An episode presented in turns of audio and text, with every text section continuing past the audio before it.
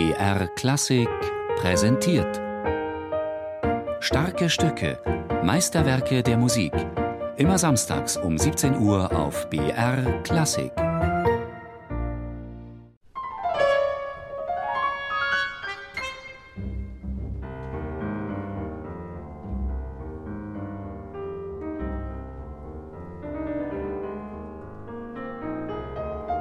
Gleich zu Beginn des Konzertes gibt es ein Zitat, die ersten drei Töne aus Beethovens Sonate Appassionata.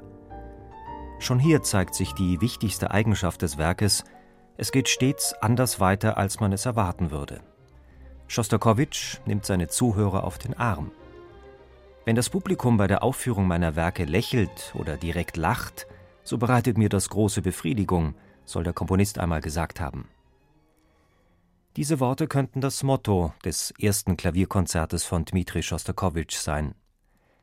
Bereits in seinen 24 Präludien, die Schostakowitsch im selben Jahr 1933 komponiert hatte, zeigte er eine leichte Neigung zum Humor. Im ersten Klavierkonzert herrschen dann Satire und Komik vor.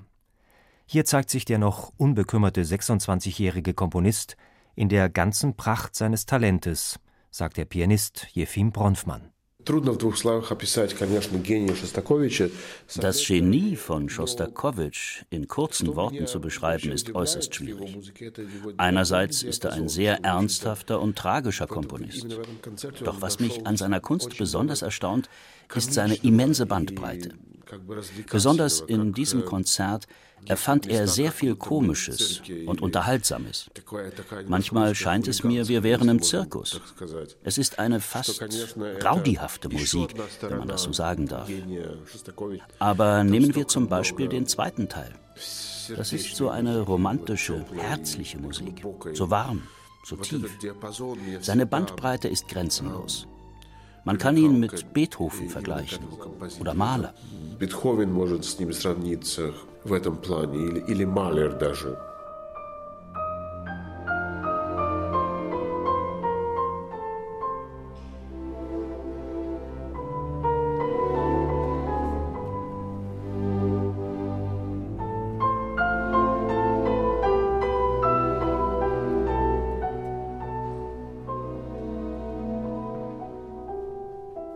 в общем, концерт, конечно, он не очень необычный.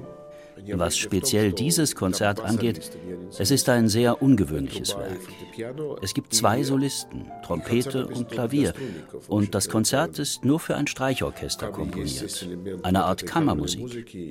Dann hat das Konzert vier Sätze, die erklingen fast ohne Pause hintereinander. Das gibt dem Werk eine gewisse Geschlossenheit. Es ist kein langes Stück, aber darin ist so viel konzentriert. Lebendigkeit, Aufrichtigkeit, Wärme, wunderbare Melodien und funkensprühender Humor. Es gibt sehr viele Offenbarungen in diesem Konzert.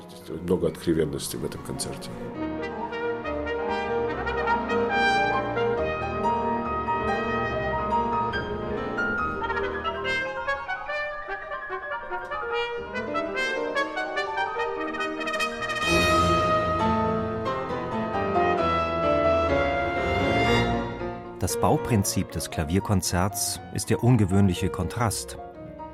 Die Fülle musikalischer Gedanken und Einfälle fügt der Komponist zu einem bunten und faszinierenden Kaleidoskop.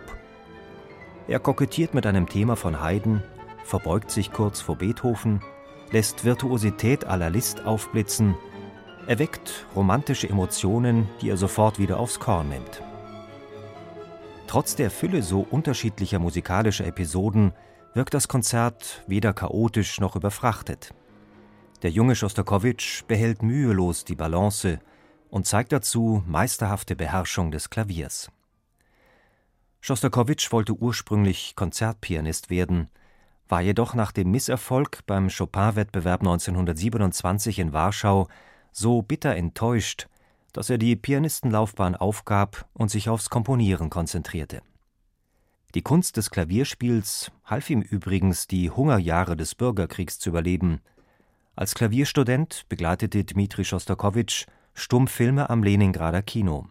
Es scheint, als habe der Komponist seine Schwäche für den Stummfilm im ersten Klavierkonzert bewahrt Zum Beispiel am Ende des Finales, nach der Kadenz, da gibt es eine Passage beim Klavier, als ob man tatsächlich im Stummfilm die Geschehnisse musikalisch begleitet. Einerseits ist es ein Stummfilm, andererseits gibt es da Anspielungen auf Jazz, auf Scott Joplin.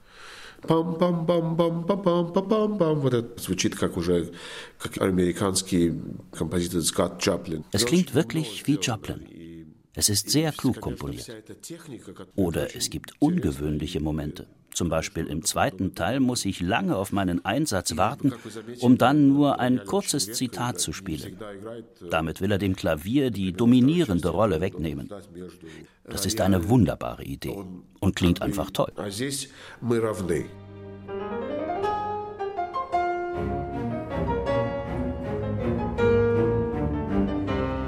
Das Finale ist nach dem großartigen lyrischen zweiten Satz, der den magischen Moment des Friedens zwischen allen Beteiligten besingt, und einem kurzen, überleitenden dritten Satz eine reine Hetzjagd. Hier herrscht wieder die spritzige, parodistische Stimmung aus dem ersten Satz. Gewollte Plattheiten in der Trompetenstimme, Einsatz des Klaviers als Schlaginstrument, Verfolgungsjagden und plötzliche Eintracht – dieses Finale bringt die Zuhörer zum Schmunzeln. Dafür mag der Pianist Jefim Bronfmann diesen Satz besonders. Mein Lieblingssatz ist das Finale, wenn die Trompete die Melodie spielt und ich schmettere einen Akkord, der ist extra falsch komponiert. Die Harmonien stimmen überhaupt nicht, als ob ich den Trompeter unterbrechen möchte, aber es doch nicht schaffe. Da gibt es so viel Humor, dass ich in diesem Moment immer innerlich lache. Es ist ein ganz besonderer Moment, der auch oft Lacher im Publikum und Schmunzeln bei den Orchestermusikern hervorruft. Это всегда для меня необычный момент и вызывает много улыбок в публике и оркестра.